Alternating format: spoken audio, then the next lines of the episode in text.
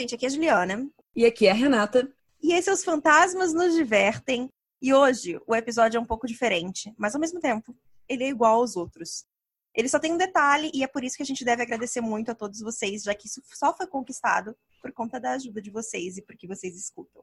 Então hoje a gente tem o Publisódio, ou seja, um episódio com uma publi. E para encaixar ela no podcast, nós vamos contar histórias relacionadas ao tema que nos foi proposto, que nesse caso é a CJ Tudor. Com certeza. E, gente, pode não parecer, mas a gente tá um pouco nervosa. A gente tá muito nervosa. então, assim, por isso, gente, que, tipo, para falar sobre esses três livros da autora britânica C.J. Tudor, eles são publicados pela Intrínseca, nós vamos tentar buscar uns assuntos que poderiam ser conectados de alguma forma à trama das obras, mas sem dar spoilers, claro. Elas são o Homem de Giz, O que Aconteceu com Annie e as Outras Pessoas, que apesar de não serem uma trilogia, a apresentação deles ela foi pensada na galera que fica preocupada com a estética dos livros lá na estante. Porque eles todos possuem capa dura, contam com uma pintura trilateral, além da lombada ter elementos da história e ilustrações das primeiras folhas. Aí eles ficam juntinhos e os três eles acabam se transformando em uma mini coleção trevosa e são bonitinhos. Pois é, eles decorando uma estante. eles são tão lindos que quando meu pai viu os livros, ele logo da hora que eu tirei da caixa que veio, é, ele já queria roubar porque ele amou a pintura preta do cantinho das páginas. Eu falei, pai, não. É, mas antes de falar qualquer coisa, é, eu só queria deixar bem claro a minha felicidade, Renata, porque a gente está uhum. falando de livros de terror barra thriller que realmente são escritos por uma mulher. E a gente precisa comemorar isso. Porque existe uma moda nos últimos anos que são homens usando pseudônimos femininos, porque eles descobriram que desde que a Gillian Flynn começou a fazer sucesso, livros escritos por mulheres dentro desses temas vendem mais. E eu falo da Gillian Flynn exatamente porque eu adoro ela. Ela também é publicada pela Intrínseca. E eles não nos pediram para falar isso. Eu só tô mencionando porque eu realmente gosto. É isso. Juliana, a gente já teve tanta essa conversa. Pois é. Você ficou arrasada uma vez de um livro. Ah, não, foi uma autora que escreveu, eu achei bem legal. Ah, é, era um, era um homem. Pois é, é esse homem mesmo. Que, é esse, exatamente esse homem que eu tô reclamando. Eu sei, eu sei. É um absurdo. Então, assim, vocês precisam entender que pra gente estar tá falando deles aqui no podcast, é óbvio que eles focam em uma trama cheia de mistérios com um certo toque sobrenatural.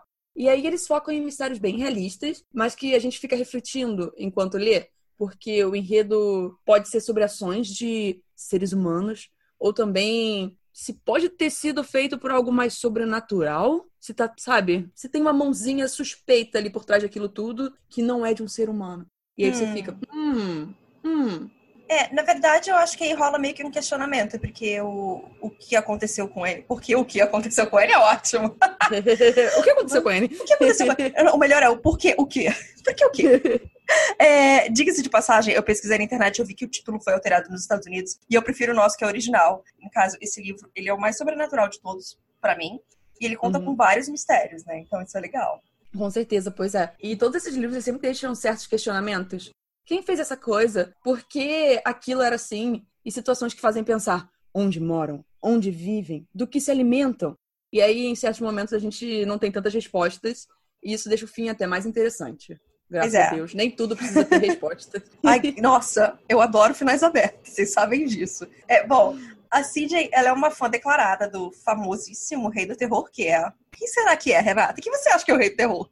Peraí, tô pensando, peraí, não. não, o cara tem um sobrenome que já pode dar uma brincadeira com isso? Com o rei, pode. Ó, Bom, ó, obviamente. Acho que é o Kleber. Kleber. O Kleber. Obviamente, estamos falando de Stephen King. E claro que por causa disso, ela acaba inserindo algumas referências clássicas dele nas próprias histórias que ela tá fazendo. Por exemplo, o, o Homem de Giz conta com um grupo de amigos que pode ser considerado quase que uma ode a It, a coisa. É, a minha referência preferida, no caso, é a mais óbvia para mim. e é desse mesmo livro, que é um dos personagens se chama Sr. Holloran. E a gente precisa ser sincero, porque quem é fã, como a minha amiga CJ, porque sim, eu me sinto íntima dela depois de ler, ver mil entrevistas que ela deu. Uhum. É, todo mundo assim vai pensar na hora, no Iluminado, quando lê o nome desse personagem. É, já a história do que aconteceu com Anne traz alguns elementos de um cemitério. Então, cada um tem um pouquinho, você consegue ver. E não é tipo assim, ah, ela tá imitando. Não, é só assim, é uma homenagem mesmo, sabe? Tipo, eu amo e eu quero botar isso no meu livro. Sim, tipo, é uma pequena referência. Uhum. No, não é nada na criação. É. Então, assim, acho que é interessante irmos intercalando um pouco sobre os livros, enquanto a gente conta as histórias que escolhemos.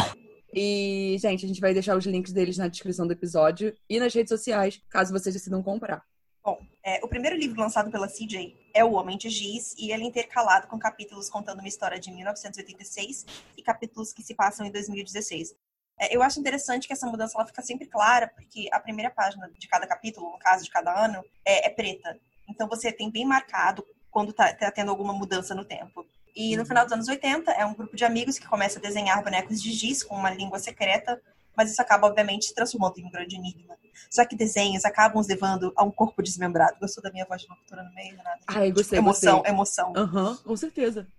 Só que anos depois, um novo corpo aparece e os fantasmas do passado acabam surgindo para fazer o oposto do nosso podcast. No caso, para assombrar a vida do Ed, o Edward, que é o nosso protagonista. Ai, e, assim, já que a Juliana já fez esse resumo, eu aproveito para comentar que no começo do Homem de Giz, eu já estava julgando e muito o nosso protagonista por ele ter a audácia de falar que quando ele visitava a avó com os pais, todos eram obrigados a dizer que a Julie Andrews era linda para deixar a avó feliz.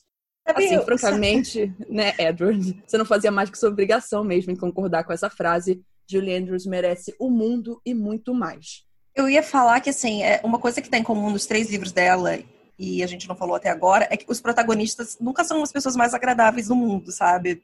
Ah, sim. É porque eu ia comentar isso depois, ah. mas eles não são. Eles têm umas índoles bem questionáveis. É, e quando você fala mal da Julie Andrews, é o primeiro sinal de que tem alguma coisa errada com uma pessoa. Com certeza. Então, se você tá me ouvindo e você tá pensando quem é Julie Andrews, eu até aceito, mas agora você botou no Google, viu quem é Julie Andrews e ainda está pensando isso, não, não, não, não quero sabe, você na minha vida. Sabe outra coisa, né, Renata? Que é, é um índice de má índole, né? Que é não gostar do ABBA. Ai, porque o ABBA vai ser mencionado mais pra frente. Pois é, assim, ABBA é, é uma coisa que é muito importante pra gente, entendeu?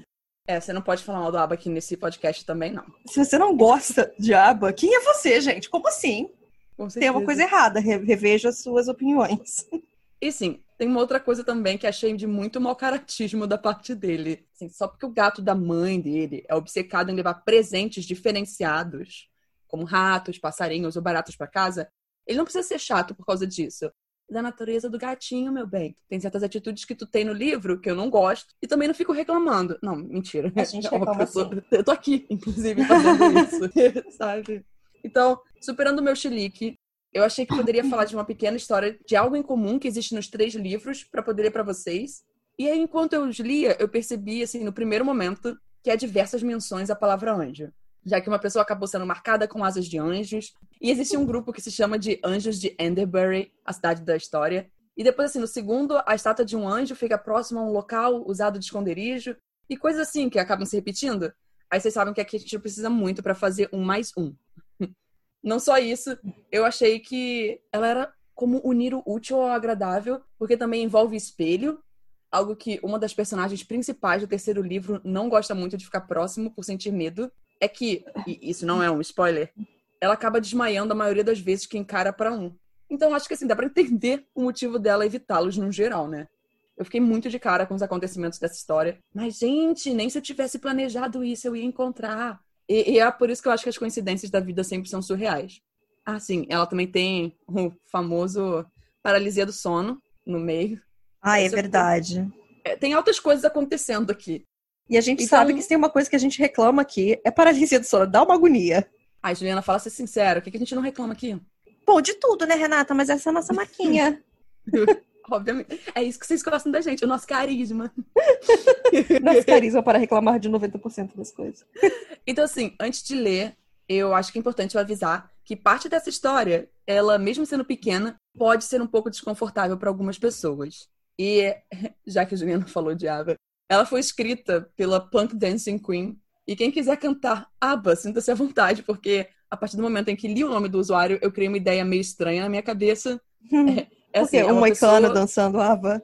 É uma pessoa usando roupas punks e cantando Dancing Queen. Aí a minha fanfic, ela sugere que é uma drag queen num lip sync battle. E aí, agora que o clima ficou mais descontraído, a gente já parte direto hum. pra história. Nossa, eu achei engraçado lá. que quando você falou assim, o nome, pra mim eu hum. pensei numa pessoa com moicano, sabe? Uma jaqueta uhum. de couro e cantando You are the dancing Muito bom. Vamos lá. Eu costumava pensar que meu reflexo era meu anjo da guarda. Agora, eu tenho medo dele. Desde criança, eu notava meu reflexo fazendo as coisas mais estranhas no espelho. Cada vez, ele mostrava imagens de mim fazendo coisas diferentes por apenas alguns segundos. Normalmente, quando eu estava triste, aparecia por um instante uma imagem minha com um novo filhotinho de cachorro ou com um novo brinquedo. Com o passar dos anos, eu comecei a considerar o meu reflexo como uma espécie de anjo da guarda. Eu me sentia reconfortada com as imagens de felicidade que eram mostradas. Ele parecia querer me proteger das complicações da vida. Nunca me senti desconfortável com o meu reflexo, até que meu namorado apareceu. Meu namorado não era o melhor. Em retrospecto, ele costumava ser violento e verbalmente abusivo. Ele gritava obscenidades para mim e ocasionalmente jogava coisas pelo cômodo. Nunca diretamente em mim, mas o suficientemente próximo para deixar a mensagem dele clara. Vale dizer que não começou dessa forma, mas estávamos namorando já há um ano e as coisas acabaram mudando. Um dia em particular, eu acabei indo ao banheiro para terminar de colocar meu batom antes de uma reunião de família. Claro que ele acabou me seguindo para continuar gritando. Eu cometi o erro de revirar meus olhos para um dos comentários particularmente cruéis que ele fez. Mas para quê? Meu namorado pegou minha escova de cabelo e a jogou diretamente no espelho, que instantaneamente se despedaçou. Pedaços de vidro foram espalhados pelo chão do banheiro e pela bancada. Eu cobri meus olhos para protegê-los de estilhaços de vidro que voaram. Acabei com alguns arranhões no rosto e nos braços por conta da minha proximidade com o espelho. Fiquei chocada e horrorizada com os danos que poderiam ter sido causados. Fiquei apavorada com o quão violento ele poderia ser. Comecei a ficar ainda mais tensa com a ideia de perder meu anjo da guarda que morava em meu espelho. Comecei a evitar que ele viesse para minha casa, mas ele aparecia mesmo não sendo convidado. Meu rosto estava se recuperando dos cacos e eu disse à minha família que meu gato tinha surtado para cobertar o ocorrido. Eu encomendei meu novo espelho para o banheiro e pedi que instalassem logo. Uma vez que já estava em seu lugar, eu fui começar com minha rotina noturna. Inicialmente, nada parecia estranho com meu reflexo. Era o mesmo de sempre, mas passei a ficar um pouco nervosa quanto mais olhava para o espelho. Comecei a lavar meu rosto, tentando cuidadosamente evitar os machucados do incidente. Depois de enxaguar o esfoliante, me olhei no espelho e fiquei horrorizada com o que vi. Era meu reflexo, mas uma versão diferente dele. Um reflexo de aparência mais sinistra e vil. Ele tinha dentes amarelos irregulares que ficavam em diferentes direções. O cabelo era preto e oleoso, como se não tivesse sido lavado há anos. O sorriso era muito grande para o rosto, como se ele estivesse sendo forçado a se esticar mais do que um rosto aguentaria. Mas a pior parte do meu reflexo foram os olhos. Não tinha nenhum. Eram apenas órbitas vazias e ensanguentadas com cacos de vidro nas bordas e por dentro. Sangue escorria pelo rosto do meu reflexo e ele lambeu um pouco do que estava perto de sua boca. Tentei gritar, mas não saiu nada da minha boca. Ao invés disso, eu recuei para a cortina do chuveiro e caí na banheira. Naquela hora, eu finalmente gritei. Eu coloquei minhas mãos em meu rosto com tanta força como uma tentativa de apagar o reflexo da minha memória. Mas eu podia sentir aquelas órbitas vazias e ensanguentadas me encarando. A porta do banheiro bateu com força na parede quando corri para a sala. Eu estava falando comigo de forma incoerente, tentando entender a imagem que tinha acabado de ver. O anjo da guarda que tanto pensei estar me protegendo acabou se transformando em um monstro bem na minha frente. Fiquei com medo de que meu reflexo tivesse entrado em modo de vingança contra mim por deixar o espelho se estilhaçar.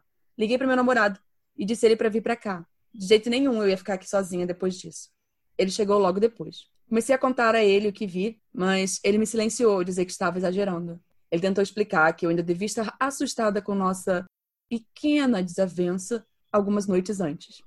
Ele desconsiderou que eu tinha medo de espelhos. Eu estava tremendo e mal conseguia respirar. Eu nunca mais quis pisar no banheiro novamente. Meu namorado insistia que eu estaria delirando se eu continuasse a falar sobre isso. Então, eu sugeri que a gente fosse dormir. A noite foi longa e inquieta. Eu estava tendo pesadelo após pesadelo, com meu reflexo se rastejando para fora do espelho.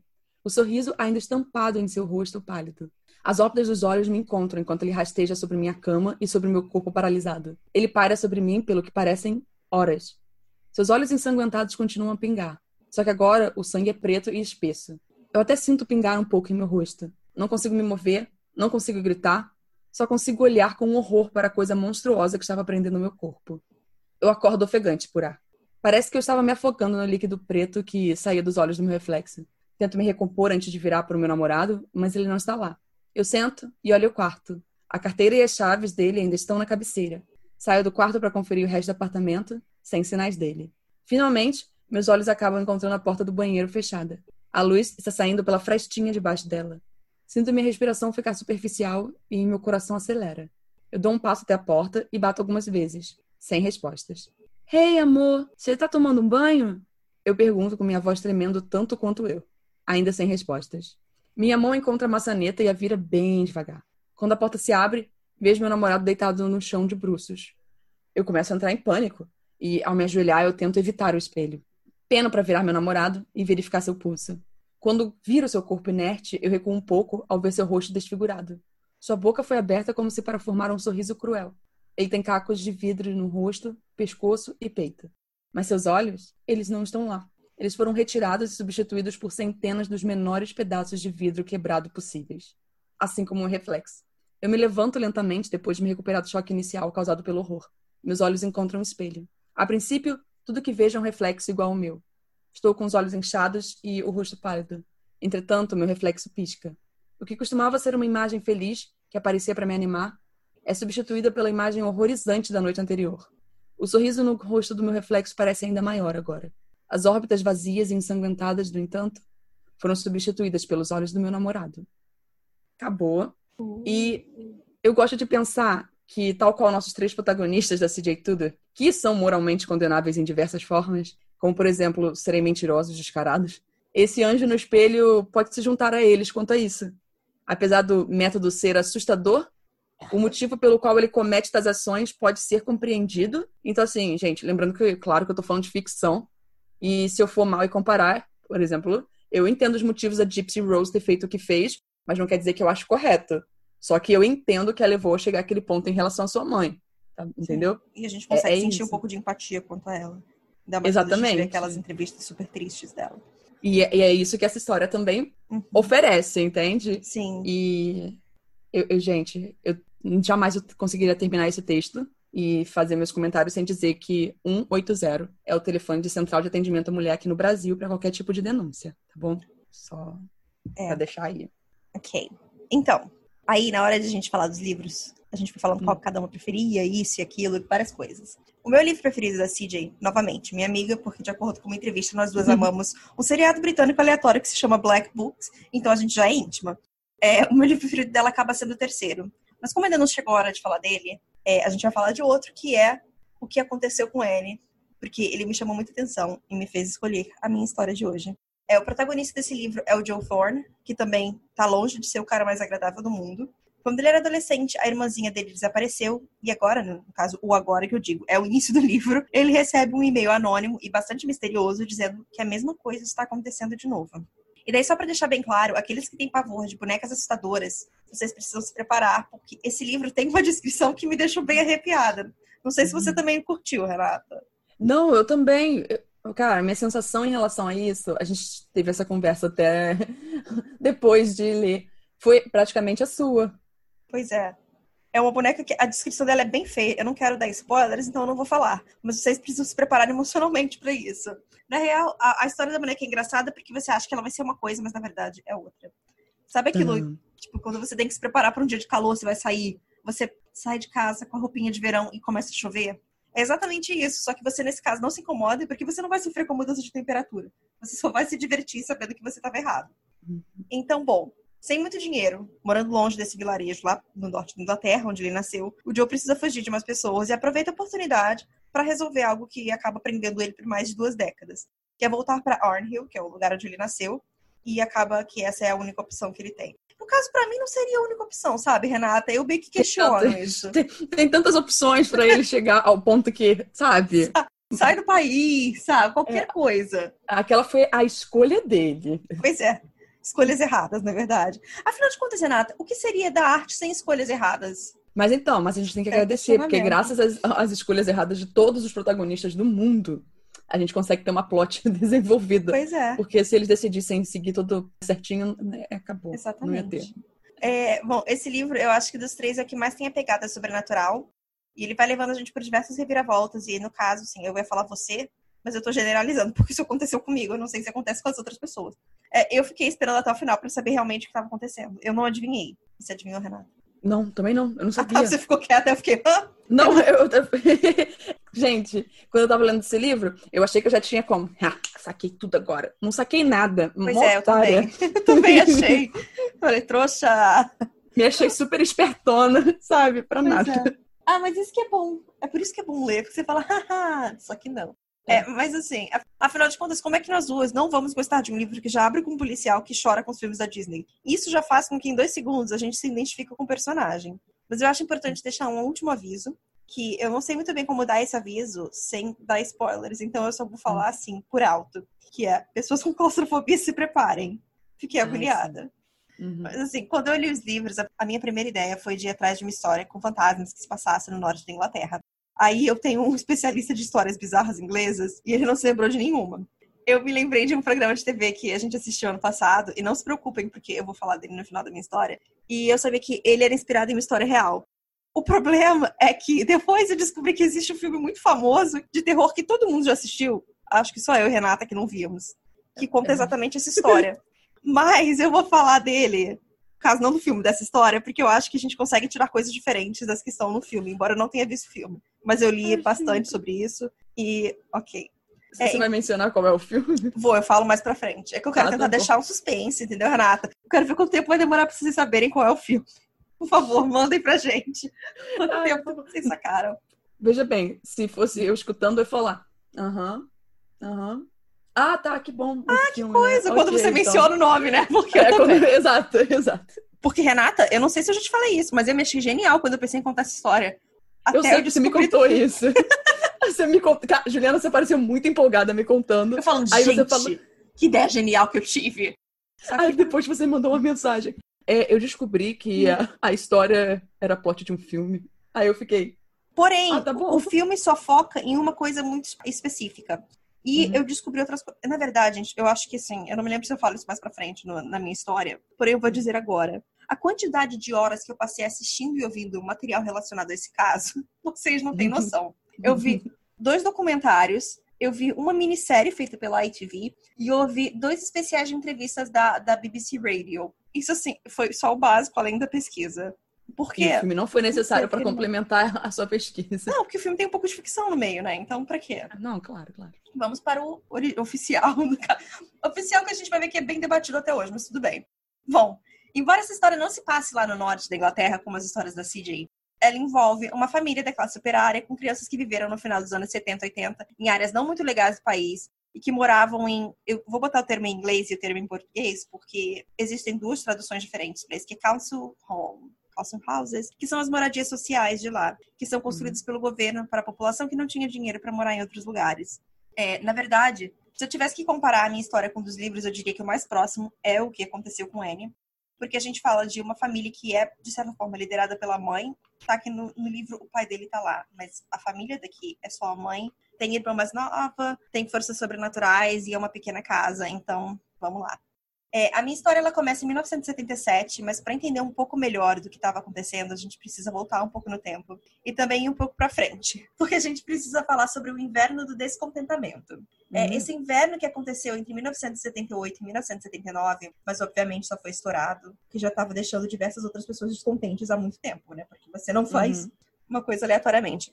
O estopim foi quando, em 1978, diversas greves nos setores público e privado da Inglaterra, que demandavam aumentos salariais, acabou parando o país inteiro. E o problema é que esses aumentos eram maiores do que o governo, que na época estava na mão do Partido Trabalhista, com James Callaghan, ele estava impondo para controlar a inflação do país. É, fábricas, transporte público, serviço sanitário e até os coveiros pararam completamente de trabalhar. Em meio a tudo isso, o país passou pelo inverno mais frio em 16 anos, com diversas tempestades que acabaram isolando áreas remotas, que já sofriam com uma falta desses serviços básicos.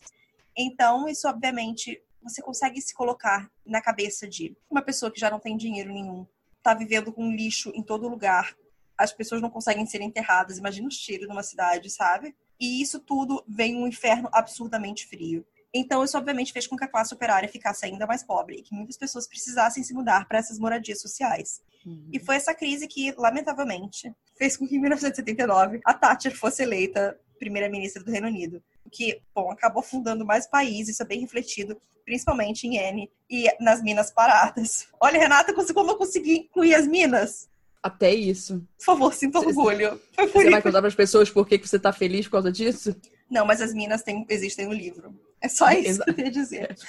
para não dar spoilers. Não, não, é, é exatamente. Não, sem spoilers, não. É que é uma cidade cuja coisa principal dela eram as minas. É, e o pai dele acaba se tornando pai ausente justamente porque ele trabalhava nas minas. Então, Isso é uma coisa que está muito ligada a essa bem classe operária, ainda mais nos anos 80, né, do, do Reino uhum. Unido. É, e a pobreza, ela acabou, obviamente, se alastrando por esses vilarejos pequenos, principalmente mais afastados de Londres. É, lamentavelmente, essa narrativa dos conservadores sobre o inverno do descontentamento é repetida até hoje, e a gente pôde ver isso no final do ano passado, nos discursos do Boris, que acabaram dando eleição para ele. Então, a gente vai um pouco agora sair do norte do país e vamos voltar para Londres que exatamente para o subúrbio do norte de Londres, que se chama Enfield, dentro de um bairro repleto dessas casas sociais. A casa é de número 284 na rua Green e ela foi construída nos anos 20. Agora existem cinco pessoas morando lá. Peggy Hodgson, uma mulher de 47 anos, divorciada, e seus quatro filhos: Margaret, de 13, Janet, de 12, John, de 11 e Billy, de 7. É, quem conhecia Peg dizia que ela era muito querida e consciente das coisas ao redor dela que ela estava sempre tentando se virar em meio a toda essa insegurança financeira da época e fazer o melhor que ela podia para os filhos dela. A Margaret era mais velha, ela era séria e bem reservada. A Janet, muito alegre, extrovertida. O John, ele só ficava em casa durante as férias porque ele estudava em colégio interno. Já o Billy, ele tinha um problema de fala, mas ele era um menino muito comum para a idade dele. O irmão da Peg, que é o John Buncombe, ele trabalhava em um hospital e morava na mesma rua com a esposa dele, Sylvia, e seus dois filhos, Paul e Denise. Essas duas famílias, elas eram muito próximas. E os Hodgson, eles também eram próximos dos vizinhos da casa do lado, que era um construtor chamado Vic Nottingham, a mulher dele, que também se chamava Peg, e o filho deles de 20 anos, que era o Gary. Bom, no dia 31 de agosto de 1977, por volta de nove e meia da noite, Janet e John escutaram um chacoalhar no quarto deles. A mãe entrou no quarto. Os três ouviram barulho de batidas. Uma cômoda se moveu alguns centímetros para o outro lado do quarto, sem nenhum contato físico. Eles imediatamente saíram correndo e foram pedir ajuda para os Nottinghams na casa ao lado. Quando Vic e Gary entraram, todos eles escutaram mais batidas. Mais tarde, o Vic disse que ele não conseguia encontrar nenhuma fonte para o barulho e que esses sons os seguiam pela casa. Foi nessa hora que a Patty Nottingham, a mulher do vizinho, ligou para a polícia. Os policiais Hips e Hyams chegaram na casa por volta de uma da manhã. O Hips ele viu uma cadeira se mexer na sala de estar e eles escutaram mais batidas. Nos dias seguintes, bolinhas de gude e peças de Lego voaram pela casa. Depois disso, a família recebeu visitas de assistentes sociais, membros da igreja e outras pessoas, mas ninguém conseguia parar com esses fenômenos. No dia 4 de setembro, a senhora Nottingham ligou para o Daily Mirror na esperança de algum tabloide sensacionalista a colocar em contato com alguém que poderia ajudar. Você gostou do, do, tabloide sensacionalista? Obviamente não foi o que ela pensou, né? Isso fui uhum. eu. É. O jornalista Douglas Benz e o fotógrafo Graham Morris, eles visitaram a casa e viram objetos voando. Nesse mesmo dia, um outro repórter chamado George Fellows e um outro fotógrafo, David Thorpe, visitaram a casa. Esse segundo jornalista, ele entrou em contato com a Sociedade de Pesquisas Paranormais, falou com a secretária, e essa secretária entrou em contato com um homem chamado Maurice Gross, que tinha se juntado à sociedade recentemente, dizendo que queria atuar como investigador caso algum caso interessante aparecesse. Eu acho que isso é bem hora certa no lugar certo, mas tudo bem. Uhum. É, ele era um inventor de sucesso e o interesse dele por fenômenos paranormais tinha surgido depois de diversas coincidências que aconteceram depois da morte da sua filha Janet, em agosto do ano anterior. É, o Gross visitou a casa no dia 5 de setembro e disse para a senhora Hodgson ficar calma. Falou para ela anotar todos os incidentes que acontecessem. Três dias depois, Gross voltou com três repórteres do Daily Mirror e eles todos presenciaram um barulho alto de algo caindo. Foi aí que o Gross se convenceu e resolveu pegar o caso. Durante suas visitas, ele observou bolinhas de gude voando e aterrissando no chão sem rolar, portas e gavetas abrindo sozinhas, objetos pulando como colheres de chá e a tampa do aquário. É, nesse início, mais de 10 pessoas que não eram da família já tinham sido testemunhas desses fenômenos. Bom, o escritor e investigador Guy Playfair também rece recebeu um apelo da associação e resolveu ir ajudar o Gross. Ele chegou na casa no dia 12 de setembro com uma repórter da BBC Radio 4. Playfair e Gross trabalharam juntos por mais de um ano, fazendo 180 visitas e passando a noite 25 vezes na casa. Eles começaram a tratar essa entidade como um poltergeist. E aqui vai uma pequena e resumida lista de fenômenos que aconteceram por lá, mas existem várias outras na internet se vocês procurarem. Chaleiras tremendo sozinhas, sombra de uma lâmpada se tornando sozinha, papéis puxados da parede, tapetes se movendo sozinhos, sofá levitando na frente de várias testemunhas, a Janet levitando e sendo deixada em lugares diferentes da casa, Margaret sendo agarrada por forças invisíveis, uma voz masculina e grossa saindo de Janet e gritando diversos palavrões. Algumas vezes, diversos fenômenos aconteciam ao mesmo tempo. É uma guarda de trânsito que eu só quero deixar bem claro aqui, porque eu acho isso maravilhoso. É, lá, guarda de trânsito, eles chamam de lollipop.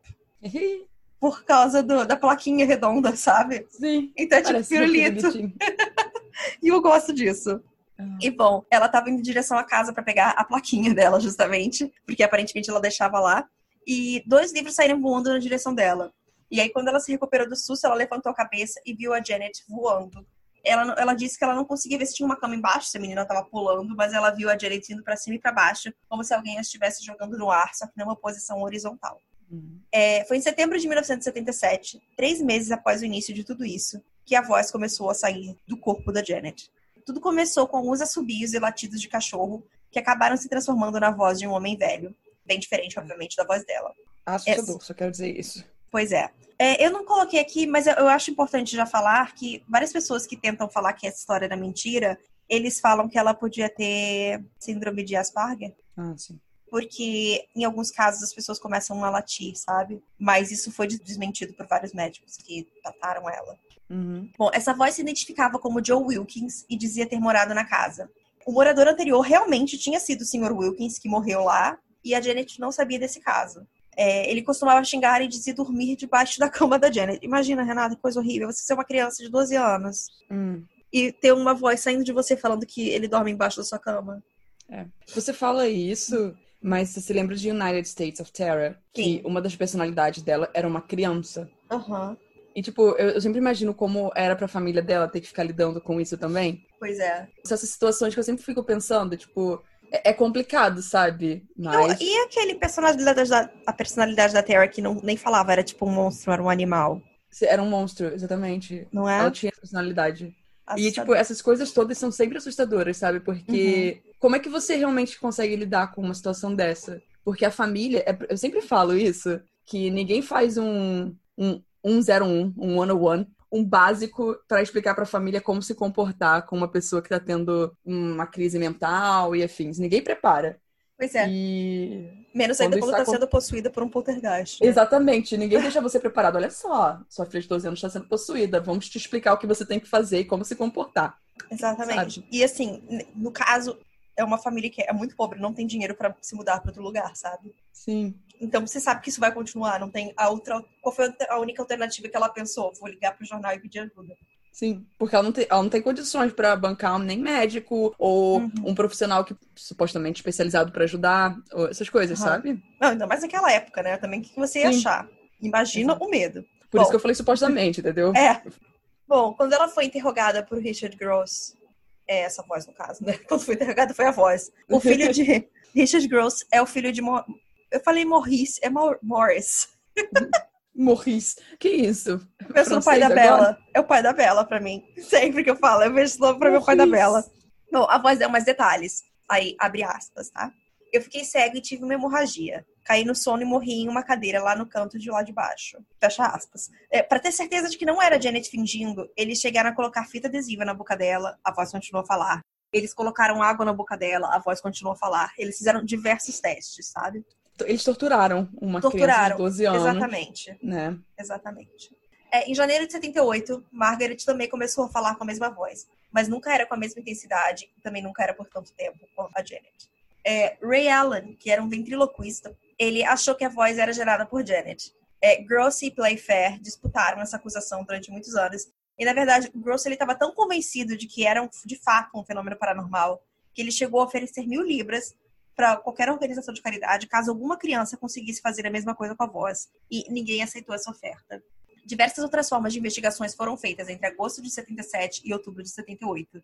Em maio de 1978, a Sociedade Paranormal pagou para um comitê investigar. É, esse comitê era formado por Mary Rose Barrington, Hugh Pincock, Peter Halston e John Stiles. Eles investigaram diversas testemunhas e chegaram à conclusão de que elas sempre eram claras e convincentes. Eles também procuraram especialistas da Califórnia e todos concluíram que existiam diversas evidências de fenômenos paranormais. Mas eles disseram que esses fenômenos deveriam ser observados por membros desse comitê e não só por testemunhas, senão não seria algo tão convincente, porque afinal de contas, né, eles também querem ver para crer. Com certeza. É, eles estavam um pouco reticentes de atribuir a outra voz da Janet a uma origem paranormal. É, na verdade, esse foi o mesmo ano em que os Warren visitaram a família, que obviamente é a trama de Invocação do Mal 2, e é só isso que eu vou falar do filme. Porque não vi. Mas gosto do Patrick Wilson e da Vera Famiga. Fica aí é um comentário. Alguém se interessa se eu gosto deles ou não? Não, mas tá aí, né? Afinal de contas, Renata, Patrick Wilson é, é o Raul do Fantasma curi... da Ópera. Essa é a sua curiosidade sobre a invocação do mal, entendeu? É. Pronto, é. gente. Eu gosto do Patrick é, Wilson. Acho, acho ele charmoso. Fica aí. Quem quiser, tá aí. Bom. Mas será que ele tá aí? Entendeu? Que eu adorei isso. Você, quem quiser tá aí. Mas sabe o que é, Renata? A mim, o que me incomodou assim com isso foi hum. os Warren. Eles foram lá, ok, viram e tal. E daí é o filme inteiro. Mas tem muito mais coisa que aconteceu é, por causa disso, sabe? Eu sei que o Gross e o Playfair eles estão no filme também. Eu fiz essa pesquisa, obviamente. Mas eu acho que tem tantas outras coisas. Por exemplo, a gente vai chegar numa curiosidade daqui a, a pouquinho, na verdade, que eu nunca soube e eu achei isso incrível. Então vamos continuar a falar sobre isso pra gente chegar nela. Que é o, Intrigada. O físico David Robertson, ele fez vários experimentos em Enfield. Ele tentou filmar a Janet em segredo, mas logo percebeu que era impossível, obviamente, esconder equipamentos dela numa casa que é pequena. Ele disse ter visto a Janet levitando, um sofá grande se teletransportando para o telhado da casa, que uma frigideira bateu, voou, primeiro ela voou, obviamente, depois bateu na cabeça dele, que o cabelo dele foi puxado quando ele dormia no chão de um dos quartos, que pela descrição que eles deram, eu imagino que tenha sido a sala da casa, mas isso não fica muito específico. Então, bom, a Janet ela foi examinada por diversos médicos, psicólogos e ninguém conseguia encontrar uma razão para o que estava acontecendo. Repórteres de todo o país, fotógrafos, equipes de TV tentaram, das mais diversas formas, encontrar algum motivo para a origem desses fenômenos. Alguns chegaram a utilizar mágicos para encontrar atividades fraudulentas, outros com médios para estar em contato com a entidade. Na verdade, e aqui que vem o que eu descobri agora, gente, eu achei incrível.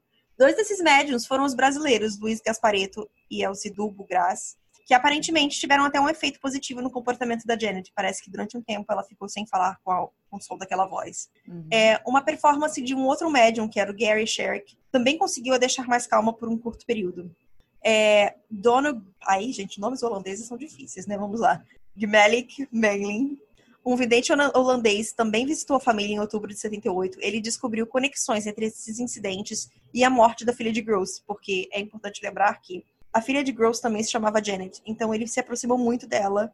E as pessoas acham que meio que foi isso, sabe? É por isso que ele também hum. ficou tão feliz de pegar o caso. É, na verdade, existe uma minissérie da ITV que eu assisti que se chama The Enfield Haunting, que seria a assombração de Enfield, e foca bastante no, no personagem do Gross. Quem, quem interpreta ele, na verdade, é o Timothy Spall, que é o Perebas de Harry Potter. E quem faz o Playfair é o Matthew McFadden, que é o Sr. Darcy do filme de 2005 com Keira Knightley. Uhum. E ele tá usando bigode ainda nesse filme, eu acho engraçado. Nesse filme não, nesse seriado. É, mas agora eu preciso abrir um parênteses para falar um pouquinho mais sobre o Guy London Playfair, porque ele, que morreu em 2018, era muito conhecido sobre seus livros de parapsicologia. Ele era um jornalista inglês que passou muito tempo aqui no Brasil. Ele trabalhou muito próximo do Instituto Brasileiro de Pesquisas Psicobiofísicas e era um grande fã do trabalho de Chico Xavier. Ele, na verdade, esteve envolvido em diversos casos interessantes daqui do Brasil, e eu acho que vale um episódio pro futuro, então eu já deixei o nome dele assim, tipo, gente, vamos lembrar dele. É, mas agora, voltando a Enfield. Gross e Playfair, eles sabiam que às vezes a Janet e a Margaret tentavam enganar eles. Mas eles insistiam em dizer que eram poucas vezes e que eles logo descobriam muito rapidamente o que estava acontecendo. E que as garotas sempre admitiram as mentiras. Anos depois, a Janet disse que elas eram responsáveis por tudo cerca de 2% das vezes. Então, acho que esse é um número irrelevante, né? De tanta coisa que aconteceu. 2%. De 2% das vezes são elas batendo numa madeira, desculpa. Não conta. Não é muita coisa, não. É. A família e os vizinhos próximos acreditavam que esses fenômenos eram reais. Todos que conheciam a Peg Hodgson não tinham a menor dúvida da sua integridade. Mas algumas testemunhas, obviamente, disputam a veracidade de algumas coisas. Obviamente, a cobertura da mídia, principalmente dos tabloides, era extremamente sensacionalista, e até por isso que até hoje esse caso é meio que polêmico, digamos assim, lá. É, uhum. Em 1980, o This House is Haunted, que é um livro que o Playfair escreveu sobre as experiências dele lá, foi publicado. É, Anita Gregory, uma investigadora que tinha visitado o Enfield em 77, fez uma resenha do livro e disse que a Janet tinha aprendido sozinha a fazer o truque da voz e que ela gostava de ter pessoas estranhas regularmente visitando a casa.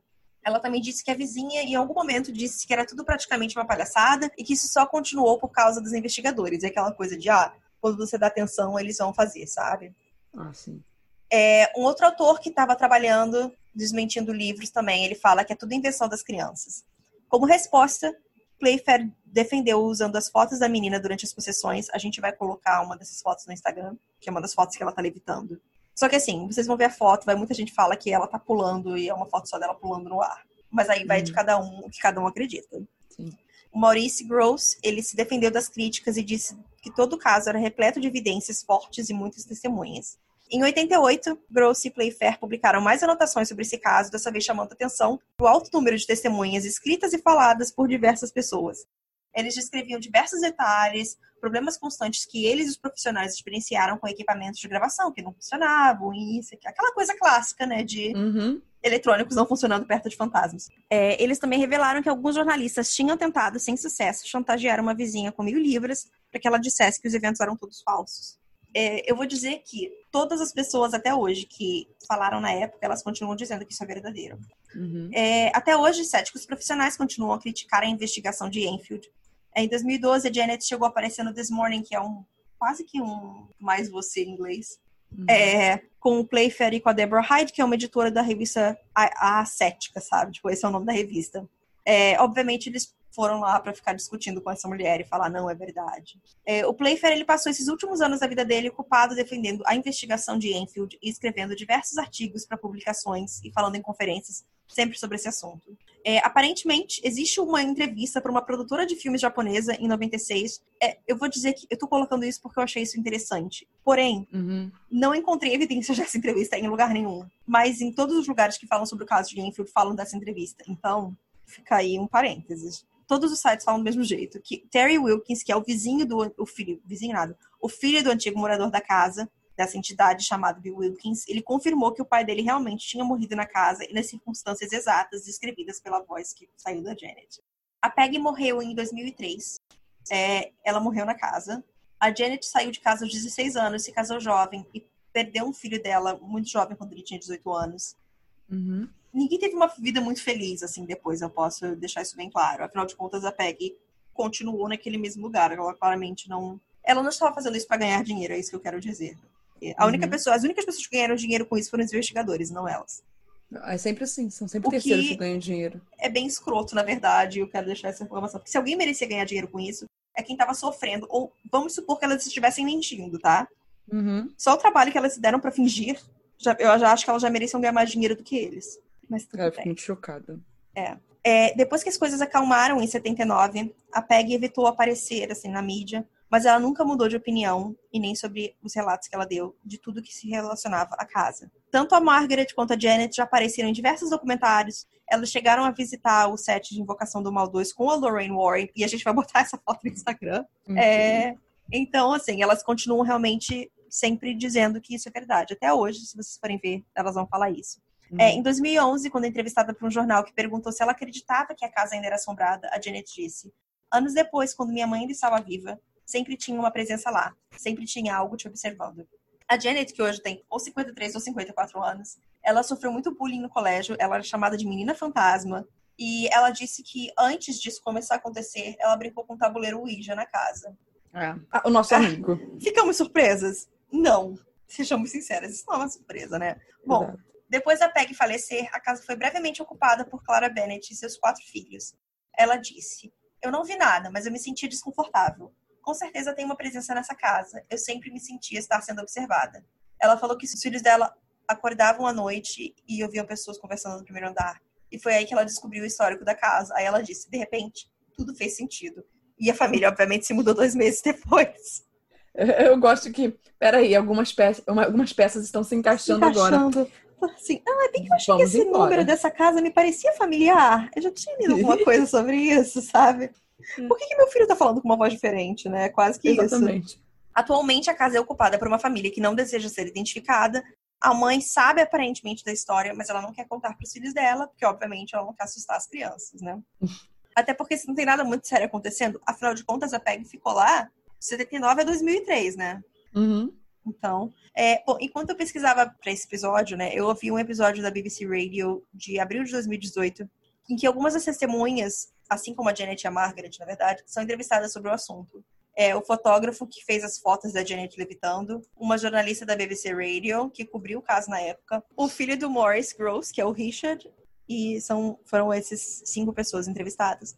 É, o Richard Gross, ele disse que morava na casa dos pais na época dessas investigações e ele sempre chegava lá para as duas horas da manhã, porque ele estava chegando das festas, e ele sempre viu o pai dele saindo, entrando no carro e indo para Enfield. É, o, o fotógrafo, ele falou que quando o jornal recebeu a ligação da Penny, ele falou, Ah, ok, tá bom então. Eu vou pro pub, tá? Depois eu vou pra aí. Porque, obviamente, ninguém tava levando a sério. E daí ela ligou de novo e falou: Olha, os policiais estavam aqui, eles viram as coisas. Aí ele percebeu que tinha alguma coisa acontecendo e foi lá com o jornalista. É, esse fotógrafo, ele disse que quando as crianças estavam dormindo, eles mandavam, na verdade, as pessoas irem para lá, porque as coisas só aconteciam na casa quando as crianças estavam dentro da casa. Ou seja, o poltergeist estava ligado a elas. Uhum. Diga-se de passagem, esse é o fotógrafo que teve um Lego arremessado à cabeça dele, e o meu momento preferido de toda a entrevista. É, eu acho muito maravilhoso, Renato, porque assim você descobre quem trabalha com jornalismo, sabe? Porque Nossa. a moça da BBC perguntou para ele assim: ah, qual foi a primeira coisa que passou pela sua cabeça quando o Lego bateu na sua testa? A resposta dele foi: o meu flash tá ligado? E pra mim isso resume muita coisa. Ainda mais fotógrafo de tabloide, sabe? É isso. Com certeza. É, a jornalista da BBC Radio, que é uma das entrevistadas, esse também é ótimo, Renato, porque olha só, eu gosto que isso é muito assim, trabalhamos em redações. É, uhum ela foi para lá porque nesse dia não tinha nada de interessante acontecendo pro programa de domingo. E eles estavam preocupados. Aí falaram assim: ah, bom, a gente viu isso no jornal. Vai lá então tentar alguma coisa, pelo menos, sabe? Só pra encher linguiça. E foi assim é. que ela foi. Isso, isso, isso é muito, acredito, realmente. É. Então, as duas histórias são maravilhosas porque existem. E existem até hoje, gente, assim. Exato. É. Aí ela entrevistou a mãe quando as crianças foram dormir e eles ouviram o barulho de uma cadeira muito pesada sendo arremessada para outro lado do quarto. Morris Gross, ele também estava lá nesse dia. Eles correram para cima e ela fala que na hora ela acreditou no que eles estavam falando, porque as meninas não tinham força suficiente para jogar essa cadeira desse jeito. É, ela também disse que a primeira impressão que ela teve era de que os Hodgson eram muito pobres. E as pessoas na época falavam assim, ah, essa história de que ah, a Peggy inventou isso para conseguir uma casa melhor. Mas a Ross disse que não, que a Peggy tinha, na verdade, uma casa boa para essas casas sociais, e que isso não era verdade. Afinal de contas, ela ficou nessa casa até a morte dela. Então não faz uhum. sentido você falar isso. É, o fotógrafo disse que elas também não fizeram nenhum dinheiro com essa história. O Richard Gross ele concorda com essa narrativa. Ele lembra que na época as famílias mais pobres eram sempre. Eu achei isso interessante, Nata, na verdade. Eu nunca tinha pensado dessa forma. Hum. as famílias mais pobres lá do Reino Unido elas eram sempre muito fiéis a um jornal. Então, quando elas tinham algum problema, a única coisa que eles pensavam em fazer, ainda mais no meio de greve em tudo, Sim. era a única coisa que eles sabiam que estava funcionando era um jornal. Então, eles ligaram pedindo ajuda, tipo, o que, que eu faço, sabe? Com certeza. Uma é... instituição tão, tão, tão valiosa, gente. Eu só queria dizer isso. Um tabloide. É. jornali... Não, não, não. Um tabloide não. Jornalismo. É isso que eu estou tentando dizer. Ah, tá. Não, mas é verdade, porque assim, por mais que a gente fale mal de tabloide, sabe? Eu acho sempre importante dizer, existem pessoas muito boas trabalhando lá. Sim. E é isso. Tanto é que o jornal, de fato, ajudou eles, e ele foi, foram eles que botaram a família em contato com a sociedade paranormal. Uhum. É, o Richard ele fala que, que, quando essas batidas começaram, o pai dele ficou logo muito animado. E que daí, depois as batidas começaram como respostas, tipo, a duas vezes para sim e uma para não. E ele falou que o pai ficava mostrando essas fitas né, de áudio na mesa do café da manhã e falava assim: ah, tá, pai, mas daí? Até a hora que ele falar alguma coisa, eu não tô animado. E foi aí que começou a sair a voz da Janet. Então eu ah. acho que a culpa é do Richard que chamou, mas tudo bem. Para mim, a coisa mais assustadora, na verdade, desse, desse programa da BBC que eu escutei, existe, eles têm uma gravação da voz falando. Eles botam várias gravações dela respondendo, né? Com a voz. Mas tem uma dela cantando aquele row, row, row your boat, sabe? Ah, sei, sei.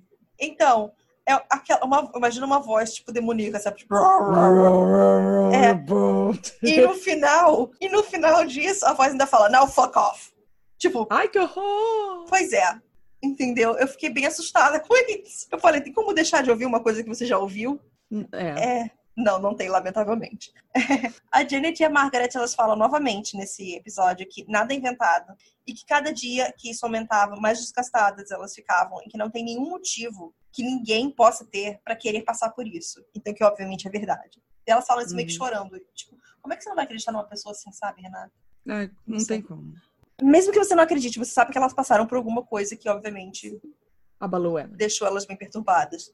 É, aí, bom, existem outras adaptações dessa história, e assim, em tudo, todas as mídias possíveis. Mas eu queria falar um pouco do Halloween de 92, quando a BBC apresentou o programa Ghost Watch, que assustou milhares de pessoas em todo o Reino Unido. É, esse foi um programa de ficção inspirado em Enfield, mas eles fingiram que estava tudo acontecendo ao vivo e utilizaram jornalistas e apresentadores muito famosos na época, fingindo que era tudo verdade é, novamente, eu acho bem importante nos colocar naquele mundo antes da internet. Sim. É, eu assisti ele ano passado e a gente precisou, na verdade, comprar o DVD de tão difícil que foi encontrar ele. Mas vale muito a pena porque é um programa bem divertido e é uma ideia legal, né?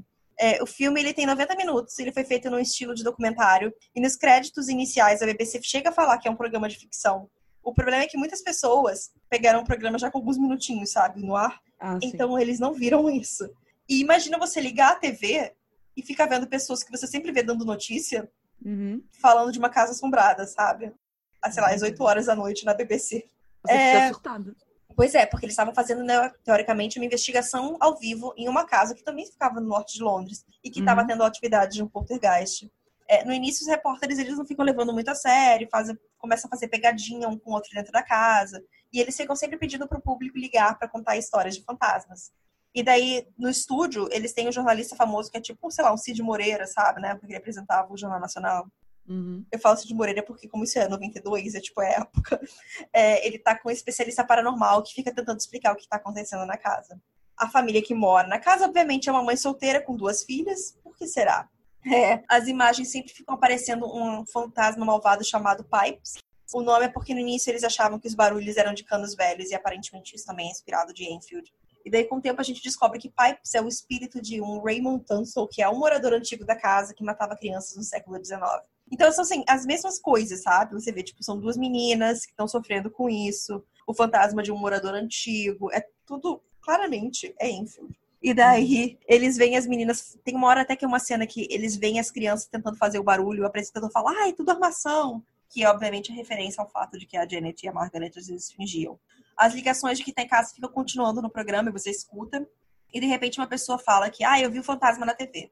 E como isso são atores e tudo foi gravado antes, eles gravaram as mesmas cenas diversas vezes, com fantasma e sem fantasma. E cada hora que eles botavam, reprisavam essa cena, eles botavam uma dessas imagens diferentes. E isso foi deixando o povo mais confuso ainda, né? Uhum. o que eu acho maravilhoso. Aí as coisas vão aumentando, aumentando, os repórteres apavorados, é, as luzes explodem no estúdio e o programa termina com tudo apagado e o apresentador indo em direção à câmera, falando com a voz do fantasma.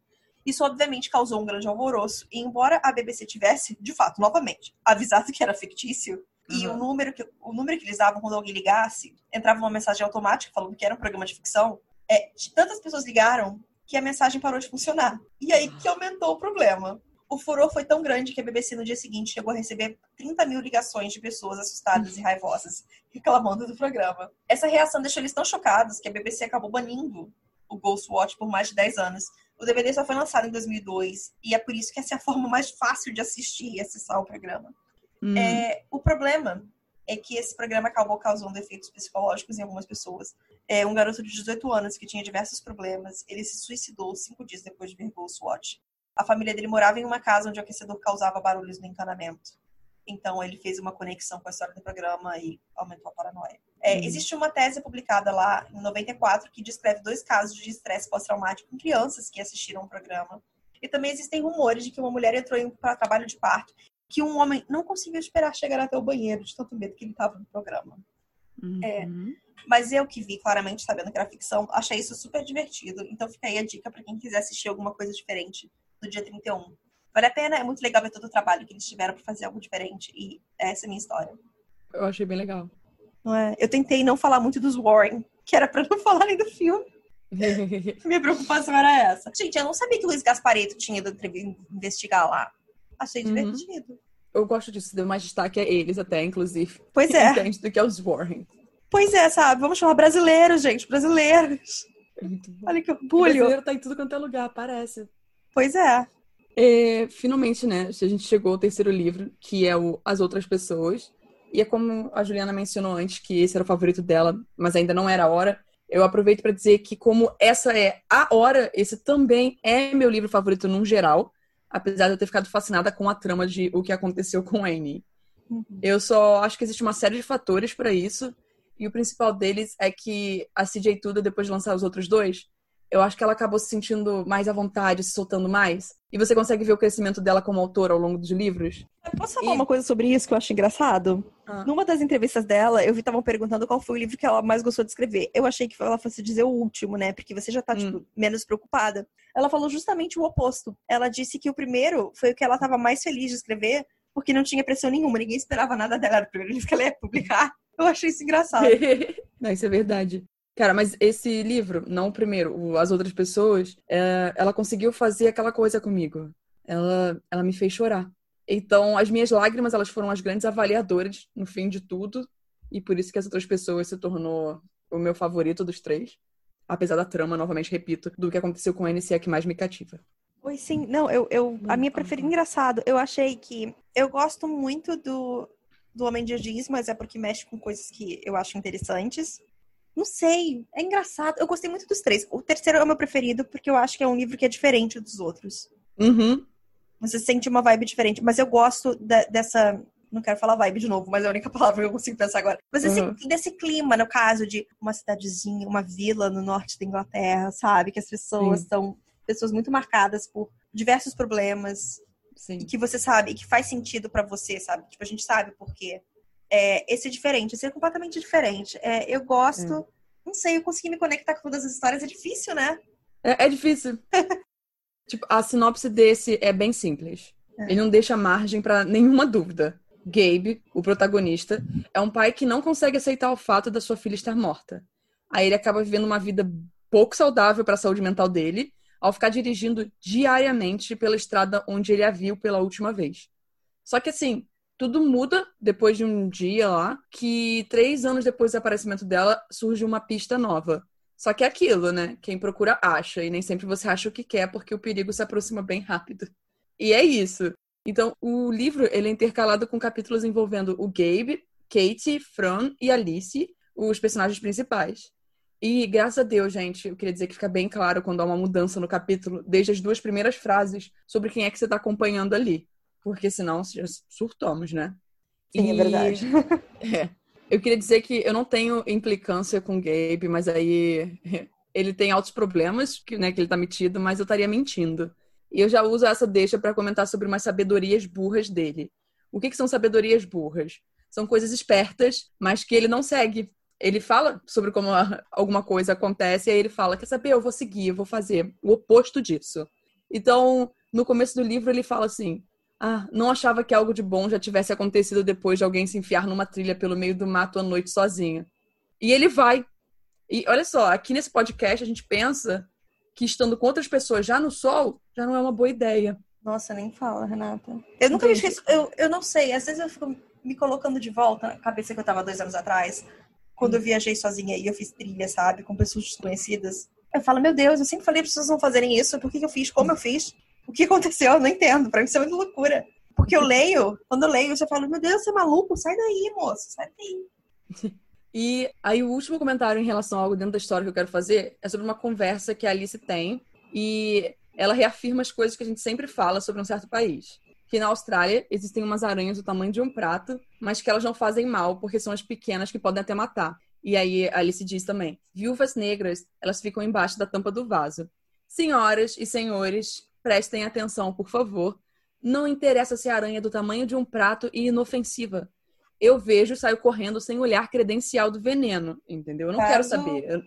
Bichos da Austrália eu já tô correndo, né? Qualquer Exatamente. coisa que fala tem na Austrália, não, obrigada.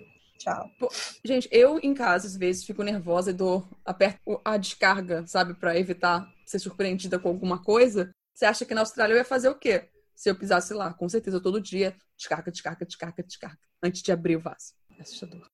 E para finalizar, tem algo que chamou muito a minha atenção no As Outras Pessoas desde o começo. É que na quarta capa, a capa que fica né, atrás do livro, tem os dizeres. Todos nós achamos que tragédias só acontecem com outras pessoas até acontecerem com a gente. E ela me fez e me faz pensar em muitas coisas como pandemias, já que estamos vivendo isso, doenças no geral, violência racial, violência contra a mulher e todo tipo de tragédia. Nós, seres humanos, temos um costume estranho de achar que o que acontece com os outros não nos afeta ou atinge até que aconteça na nossa própria bolha. E eu fiquei mais pensativa ainda antes de abrir para ler o livro, então acho que eu já cheguei no livro já com esse impacto, sabe? Hum, é. vamos lá. É você não, não espera que vai ler isso antes de começar a ler o livro, né? Aí você fala, ah, Exatamente. Okay. Eu concordo com você, CJ. Migs, no caso, que é Exato. né?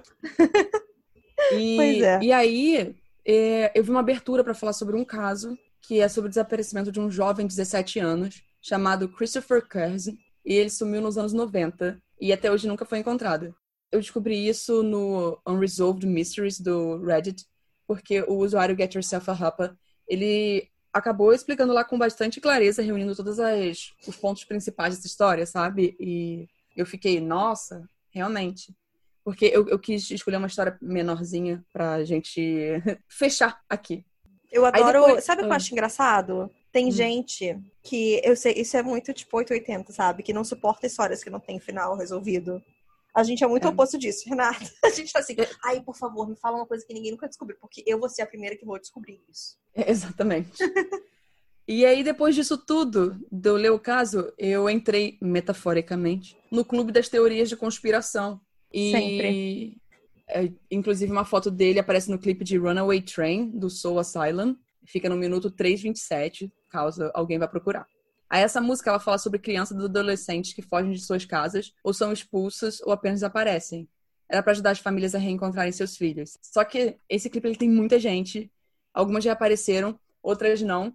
E outras deram pano pra manga que pode ser comentado outro dia, de tão assustadores algumas situações. Porque assim, agora eu vou continuar com o Christopher mesmo. Tá. Ele era um jovem de Minnesota que desapareceu em 20 de abril de 1990. E a história que se segue é a seguinte: Christopher falou que estava com uma dor de cabeça uma manhã e perguntou se podia ficar em casa ao invés de ir para a escola e lidar com esse mal-estar lá. Aí os pais concordaram. Mas o pai estava em uma viagem de negócios e a mãe saiu para o trabalho deixando o rapaz sozinho. Ninguém percebeu nada fora do comum e não havia por que suspeitar que ele sumiria do nada naquele dia em especial. Só que assim, a mãe dele retornou e ela percebeu que o carro da família não estava lá e que o filho também não podia ser encontrado em nenhum lugar. Nisso, ela encontrou um bilhete na bancada da cozinha explicando o porquê que ele tinha saído. O papel supostamente estaria escrito assim: Mãe, algo importante aconteceu e estou me sentindo mais ou menos bem. Retorno às seis. A não ser que fique perdido. Com amor, Chris. E por algum motivo, o garoto tinha sublinhado a palavra perdido duas vezes, mas a mãe achou que a razão ainda desconhecida era porque o filho dela costumava se perder enquanto dirigia. Ele não seguia direções muito bem.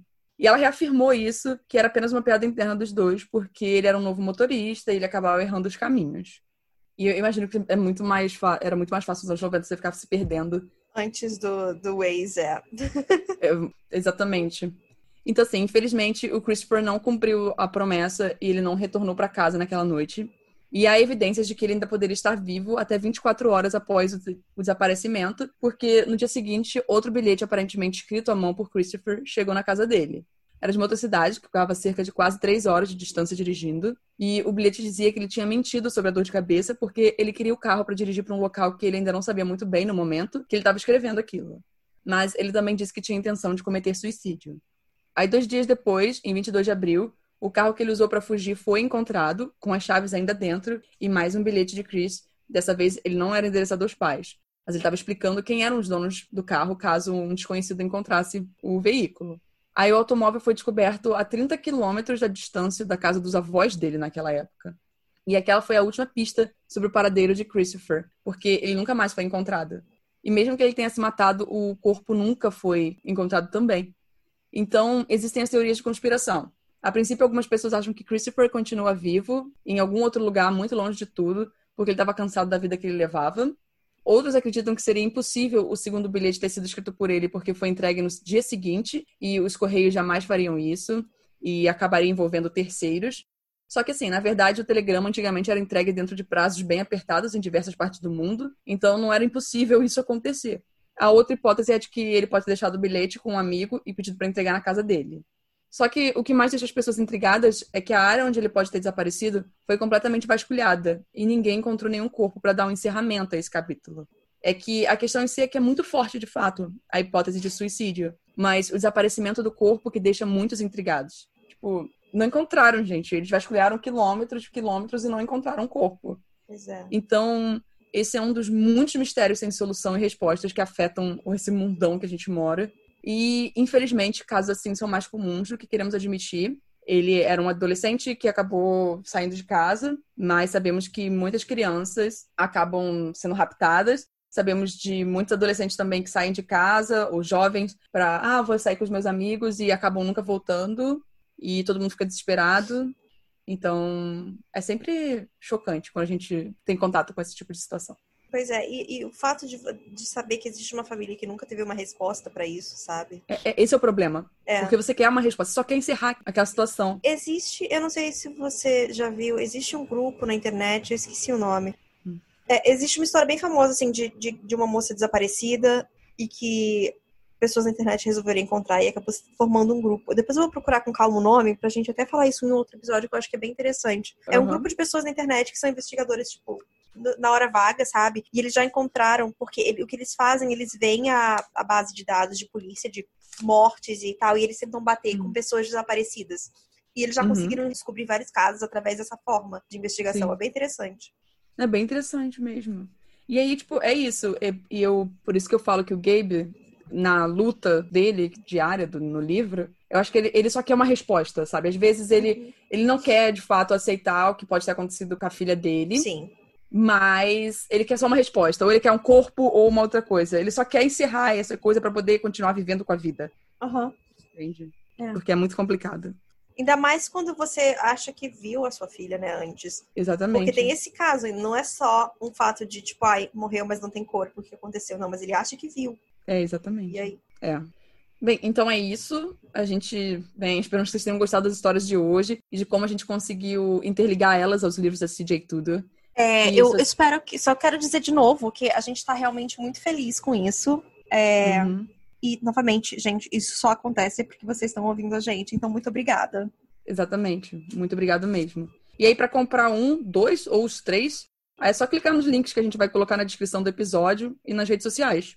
E a gente não estaria falando se a gente realmente não tivesse gostado do livro. É só isso. Eu acho que vocês vão gostar também. Exatamente. Sem brincadeira. É, quando conversamos com a Intrínseca, sendo bem honesta aqui, a gente respondeu e falou assim, cara, gostamos bastante dos livros mesmo. A gente topa participar, a gente topa fazer esse publisódio. Porque a gente se... não se sentiria confortável, sabe, fazendo não. sobre um produto que a gente não gostou. Não, não acredita, né? Exato. É, não é nem só isso. Pra vocês terem noção, isso tá rolando há algum tempo. E quando eu li o livro, eu falei, Renata, você já leu? Pelo amor de Deus, me fala que você já leu, eu preciso comentar. E Sim. eu fico até A gente leu triste. no final de semana, a gente leu. Pois é. Eu li os dois primeiros num sábado de manhã e o, o segundo eu li no domingo, porque eu falei, Sim. gente, pelo amor de Deus, eu não vou parar o dia inteiro pra isso. Mas é, eu só fico meio chateada, assim, da gente não poder falar spoiler, é porque eu quero discutir com vocês o livro, mas não tem como, porque, né, não posso dar spoiler. Afinal de Exatamente. contas, ninguém gosta de receber isso. Porém. Ainda mais nesses tipos de livro. É, sabe, não, tem, não faz nem sentido. Então, hum. gente, se vocês lerem, por favor, mandem mensagem pra gente que eu tô pronta para debater. Exatamente, a gente quer muito conversar com vocês sobre as coisas que acontecem nesses livros, porque eu olho para os meus livros, eles estão cheios de marcações de post-its é, rosas, amarelos, de várias referências. Ai, meu Deus, eu preciso comentar com pessoas sobre essas situações. Por que que acontece? Vocês viram a gente falando sobre a Julie Andrews, ou o cara que chora com a Disney. Então, tem outras coisas acontecendo no livro que a gente quer comentar com outras pessoas. Pois é. Só que aí envolve spoiler. E sobre a minha história, eu só quero que alguém, por favor, que já viu Invocação no Mal 2, ou seja, todos vocês, é, alguém aí me fala se o Luiz Gaspareto aparece no filme. Quero só saber. é isso. Esse é o meu muito recado bom. final de hoje. Ai, muito bom. Eu, eu, não tenho mais nada para falar, gente. Então, olha, eu já vou começar a me despedir. Adoro vocês. Se cuidem. Tchau, ó, semana que vem, ó, Halloween também. Tchau, tchau. Tchau, gente. Bu!